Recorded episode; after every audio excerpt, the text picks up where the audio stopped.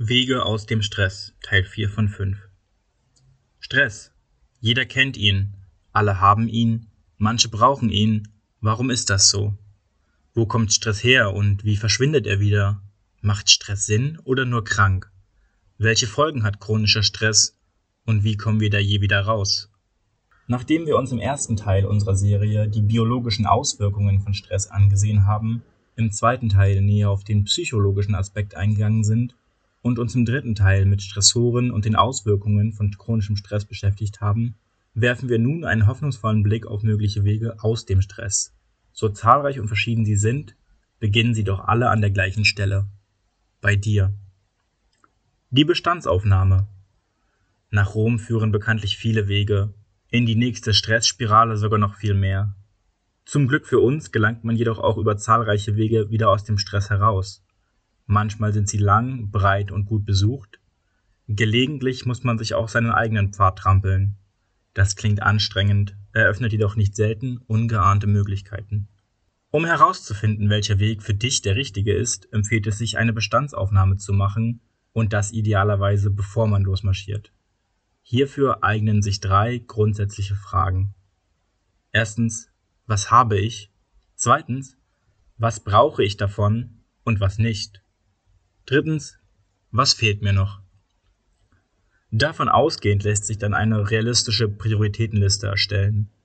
Realistisch wäre es zum Beispiel, sich vorzunehmen, für eine Stunde am Wochenende in der Natur herumzuradeln.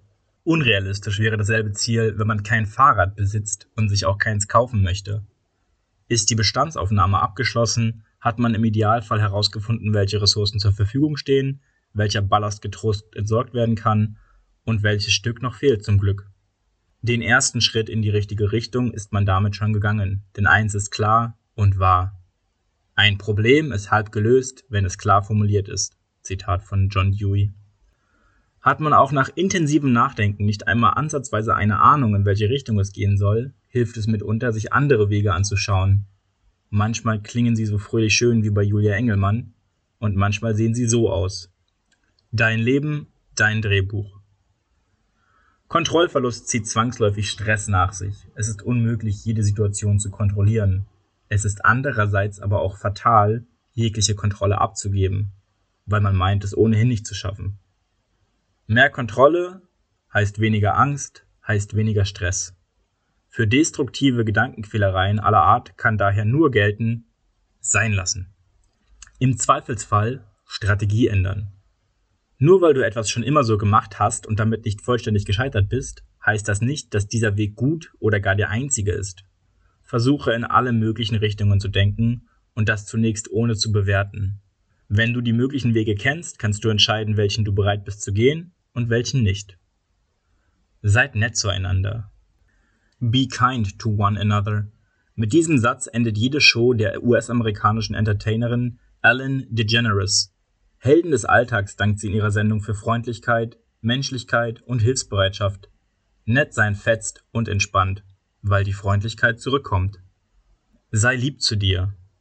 Den inneren Schweinehund zu besiegen kann zur Lebensaufgabe werden. Faul und träge liegt er im Weg herum und lässt sich nur mit Mühe zur Seite schieben.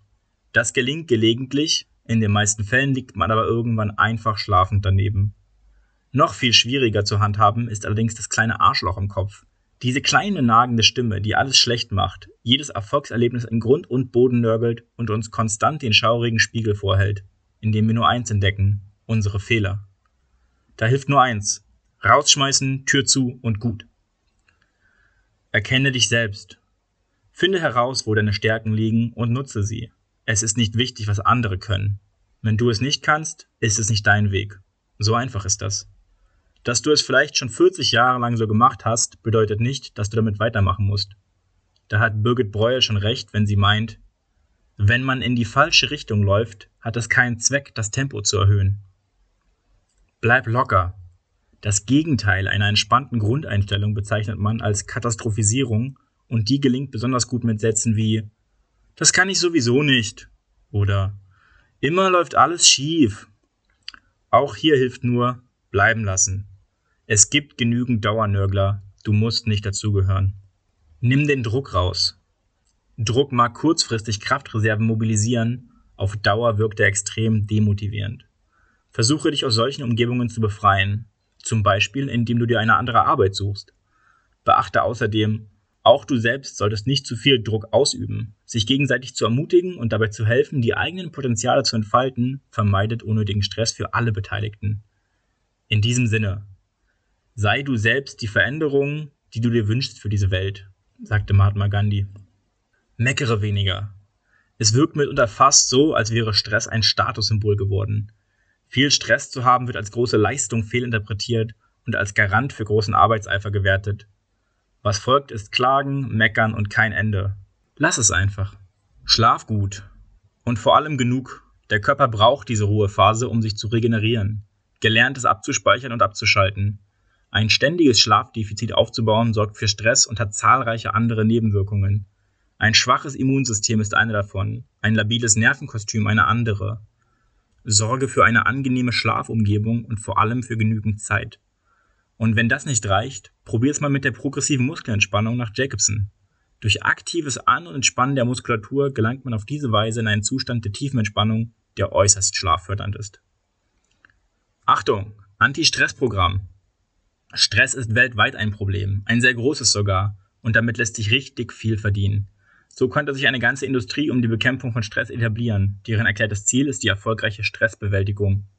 Dass darin das unternehmerische Ziel liegt, darf jedoch bezweifelt werden. Denn wenn wir alle plötzlich nicht mehr gestresst sind, wer kauft dann all die Bücher und bucht die Seminare und Anti-Stress-Urlaube? Vom Teller ins Gehirn, der Einfluss deiner Ernährung. So sehr es unserem Wunsch in stressigen Zeiten vor allem Fett und Zucker zu konsumieren widerspricht, versuch's trotzdem mal gesund. Vitamine und Mineralstoffe helfen dabei, Stresshormone schneller abzubauen. Darüber hinaus gut zu wissen, das, was wir essen, hat bereits wenige Stunden später nachweisbar Einfluss auf unsere Entscheidungen. Dies haben Wissenschaftler der Universität Lübeck eindrucksvoll gezeigt. Ein Experiment diente dabei als Grundlage. Nachdem die 24 Testpersonen einem laborgereichtes Frühstück zu sich genommen hatten, sollten sie am PC folgende Frage beantworten. 10 Euro sollen zwischen Proband und einem anderen Teilnehmer aufgeteilt werden. Über die Höhe entscheidet allerdings nicht der Proband, sondern der andere Teilnehmer, der dem Probanden aber nur 2 Euro abgeben will.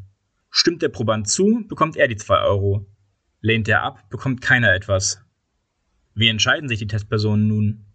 Zweimal kamen die Probanden ins Labor und erhielten jeweils ein anderes Frühstück. Davon war eins besonders proteinhaltig, das andere enthielt deutlich mehr Kohlenhydrate. In der Auswertung zeigte sich deutlich, dass dieselben Probanden sehr viel toleranter auf das unfaire Angebot reagierten, wenn der Proteingehalt hoch war. War er gering, lehnten die Testpersonen das unfaire Angebot hingegen doppelt so häufig ab. Wie sich nach anschließenden Untersuchungen zeigte, bewirkte das Essen innerhalb weniger Stunden bereits eine leichte Veränderung der Hirnchemie, was offenbar genügte, um die Entscheidung zu beeinflussen. Nobody's perfect, auch du nicht. Perfektionismus kann sehr motivierend sein, stellt allerdings auch eine enorme Belastung dar. Häufig blockiert man sich damit selbst, investiert Unmengen an Zeit und Energie und ist am Ende doch nie zufrieden. Und das ist für alle belastend, auch für die Umgebung. Erlaube dir Fehler zu machen und besinne dich auf das, was du geschafft hast, statt Ziele anzustreben, die nicht erreichbar sind. Raus aus der Harmoniefalle. Es ist gut und wichtig zu helfen. Jederzeit für alle verfügbar zu sein, jedoch nicht. Wenn du immer Ja sagst, nur weil du Angst davor hast, sonst nicht gemocht oder anerkannt zu werden, kannst du nicht gewinnen und solltest schauen, ob dir die Meinung von Menschen wirklich wichtig ist, die dich nur mögen, weil du alles für sie tust. Auch ein Nein ist eine legitime Antwort. Love it, change it, leave it or just let it be. Konzentriere dich nicht permanent auf deine Schwächen. Ist die Situation gut, so wie sie ist? Dann sei froh und freu dich drüber. Love it. Bist du unzufrieden und meinst etwas ändern zu müssen? Dann mach's einfach. Change it. Kannst du dich über die Situation weder freuen noch sie verändern? Dann ist es Zeit zu gehen. Leave it. Wenn du dich weder über die Umstände freuen noch sie verändern kannst und wegzugehen auch keine Option ist, mach das Beste draus und versuch's mal wie John Lennon. Lass es einfach geschehen. Let it be. Das kann nur ich allein. Der sogenannte Omnipotenzanspruch dient hervorragend als Stressor. Alles selber machen zu wollen, ist weder möglich noch sinnvoll. Konzentriere dich auf das Wesentliche und lass auch mal die anderen machen. Die schaffen das schon. Mach dich frei. Vorsicht, Gruppenzwang. Es ist sehr leicht, sich von der Masse mitreißen zu lassen. Gut ist es deswegen nicht. Selber denken, sich distanzieren und motiviert dem Ziel entgegenzugehen, ist der erfolgreichere Weg. Nimm dir Zeit. Nimm dir einen Tag, einen Nachmittag oder wenigstens eine Stunde Zeit, die nur für dich da ist und nutze sie so, wie du es willst. Wichtig dabei, lege den Zeitpunkt genau fest und halte dir diese Zeit auch frei. Sport gegen Stress. Ob du läufst, Fußball spielst oder begeistert um die Tischtennisplatte rennst, Hauptsache du bewegst dich. Durch die motorische Aktivität werden Stresshormone abgebaut und so manch quälender Gedanke wird verscheucht. Bau dir ein soziales Netz. Freunde, Familie und Gleichgesinnte stellen eine wichtige Ressource dar, um Stress erfolgreich zu bewältigen. Wer in diese Beziehungen investiert, tut etwas für seine Gesundheit. Wie Forschungen der Stanford University um Dr. Spiegel zeigen, können Freundschaften tatsächlich lebensverlängernd wirken, besonders unter Frauen. Im Rahmen einer Studie teilte der Forscher an Brustkrebserkrankte Patientinnen in zwei Gruppen ein. Die eine traf sich regelmäßig mit anderen Frauen, die andere nicht. Beklemmend beeindruckendes Ergebnis. Die Frauen in der Support Group lebten zweimal so lang. Also rauf mit den Freunden auf die Prioritätenliste und zwar ganz weit nach oben. Kuschle lieber statt aufzuräumen. Alle Lebewesen brauchen Nähe und Geborgenheit. Gemäß der sogenannten Bindungstheorie ist besonders in den ersten Lebensjahren eine enge emotionale und physische Bindung zu einer primären Bezugsperson fundamental wichtig für das ganze Leben. Regelmäßiges Kuscheln vermittelt hierbei nicht nur ein Gefühl der Sicherheit, das später die Basis dafür ist, mutig in die Welt hinauszugehen, sondern wirkt sich nachweislich positiv auf die Gehirnentwicklung aus. Wie wichtig Kuscheln auch für Erwachsene ist, merke ich jeden Abend, wenn mein Kind mich fröhlich an unsere Kuschelzeit erinnert, auch ich fahre in dieser Zeit runter, entspanne mich und erlebe intensive Dankbarkeitsgefühle. Für Wäscheberge und Wollmäuse ist auf meiner mentalen Blumenwiese dann einfach gar kein Platz. Humor ist, wenn man trotzdem lacht. Lachen ist tatsächlich gesund und dank der Lachforschung, Gelotologie, weiß man heute auch warum. So werden beim Lachen zum Beispiel Glückshormone, Endorphine, ausgeschüttet. Auch das Immunsystem wird angeregt. Blutbestandteile, die für die Immunabwehr wichtig sind, werden vermehrt produziert. Hierzu zählen unter anderem Killerzellen, die vernichten bereits infizierte Zellen, sowie Antikörper. Lachen hilft außerdem dabei, Schmerzen zu lindern. Wie Forschungen der Universität Zürich zeigten, empfanden Personen, die einen lustigen Film schauen durften, auch danach ein deutlich vermindertes Schmerzempfinden. Auch auf den Blutdruck hat Lachen positive Auswirkungen. Diese Tatsache wird beispielsweise bei Herzinfarktpatienten genutzt, die unter ärztlicher Aufsicht lachen, dadurch ihren Blutdruck senken und so die Gefahr eines erneuten Herzinfarkts verringern. Und wenn das alles nicht überzeugt, denk dran, Lachen ist ansteckend. Versuch's mal wieder und freu dich über die Ergebnisse. Music was my first love und ist es bis heute geblieben. Dass sehr viele Menschen wahre Momente der Glückseligkeit beim Musikhören empfinden, zeigt sich deutlich an verschiedenen körperlichen Reaktionen. Dabei reicht die Palette von der Gänsehaut bis zu orgasmusähnlichen Empfindungen. Im Gehirn werden beim Musikhören unterschiedliche Hirnregionen gleichzeitig aktiviert. Professionelle Musiker zeigen sogar ein deutlich kräftiger ausgebildetes Corpus callosum, das die Verbindung zwischen rechter und linker Gehirnhälfte bildet. Darüber hinaus ist in Regionen, die für Motorik, auditive und räumlich-visuelle Wahrnehmung zuständig sind, mehr graue Substanz vorhanden. In diesem Sinne, greift zu euren Instrumenten oder Kopfhörern. Es lohnt sich. Die Musik drückt das aus, was nicht gesagt werden kann und worüber zu schweigen unmöglich ist. Zitat von Victor Hugo. Auf ins Grüne. Wie eine Studie der Michigan University zeigt, genügen bereits 20 Minuten täglich in der Natur, um Stresshormone wie Cortisol abzubauen. Das Handy oder sonstige Geräte sollte man dafür allerdings in der Tasche oder gleich zu Hause lassen und außerdem darauf achten, dass Tageslicht vorhanden ist. Spiel mal wieder. Montags Klavier, Dienstags Karate, Mittwochs Zeichenkurs und Donnerstags auf zum Schwimmverein. So oder so ähnlich sehen heute viele Wochenpläne zahlreicher Kinder aus. Zeit zum freien Spielen bleibt da kaum und das hat fatale Folgen denn das Gehirn braucht Pausen und die Möglichkeit abzuschweifen. Die besten Einfälle hat man bekanntlich nicht im Rahmen enger Zeitplanung, sondern unter der Dusche, auf dem Klo oder beim Spielen. Beim Spiel kann man einen Menschen in einer Stunde besser kennenlernen als im Gespräch in einem Jahr. Zitat von Platon. Spielen fördert nicht nur die Entspannung und Kreativität, sondern eben auch die sozialen Kompetenzen. Das gilt nicht nur für Kinder, sondern ebenso für Erwachsene. Aus diesem Grund hat beispielsweise der amerikanische Psychiater Stuart Brown das National Institute for Play gegründet. Auch medizinische Einrichtungen wie das Universitätsklinikum Göttingen nutzten die heilsame Kraft des Spielens, indem sie Spieltherapien für erkrankte Kinder und Jugendliche anbieten. Wenn gar nichts mehr geht. Es gibt sie überall, die sogenannten Stehaufmännchen, Sie meistern extreme Situationen, die jedem von uns schon in unserer Vorstellung alle Kraftreserven rauben. Menschen, die Krieg und Folter überlebt haben, gehören zum Beispiel dazu. Oder jene, die trotz finanzieller Not und wenig Hilfe alles allein meistern.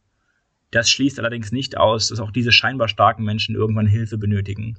Posttraumatische Belastungsstörungen und Burnout sind häufige Folgen und können nicht allein gelöst werden. Jedem Leser, der unter Symptomen wie Schlafmangel, dauerhafter Niedergeschlagenheit, Ohnmachtsgefühlen oder körperlichen Ausfallerscheinungen leidet, möchte ich dringend ans Herz legen, sich Hilfe zu suchen.